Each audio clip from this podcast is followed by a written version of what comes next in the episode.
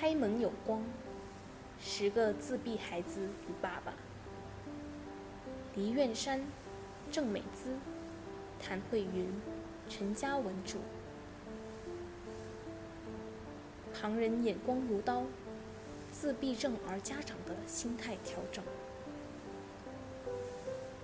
温先生，当日你如何消化太太去世的这个事实？太太离开后，我跟自己说：从今以后，一个妈妈可以做到的事情，我也能做到。除了不能生孩子之外，全部事都要做到。这是我对自己的要求。那段日子，菲荣帮忙做饭和打理家务，我则学习如何指导大女儿温书和做功课，如何应付幼女层出不穷的突发状况。有一天，我带小花去公园玩，公园里的孩子几乎都由妈妈带着，只有我是爸爸。他喜欢玩沙。但自闭症的孩子尤好感官刺激，因此他是撒沙而非玩沙。他向周围撒沙，更把沙撒在其他小朋友的头上，这立即引起一场骚动。其他妈妈群起围攻：“嘿，干嘛呀？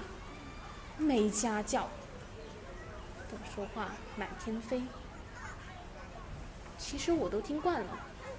立即把小华抱起，继而不停道歉，向他们解释女儿是一个特殊的小朋友，她控制不了自己的行为。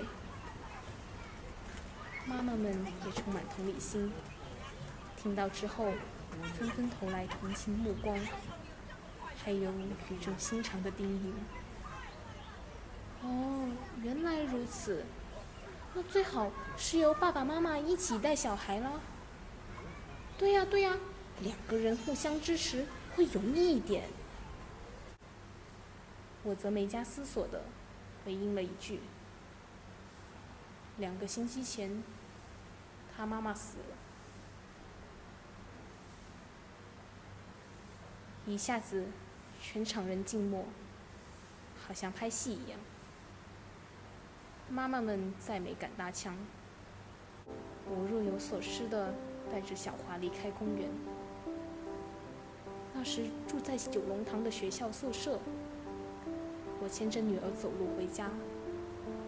他从刚才的对话中捕捉了一些字眼，一边走一边嚷着：“死了，死了，死了。”但死亡在他口中是没有意识的词汇。一瞬间。我按耐不住，眼泪哗啦哗啦的流了出来。那时的感觉是，人生来到这一步了，前面的路，我要如何走下去？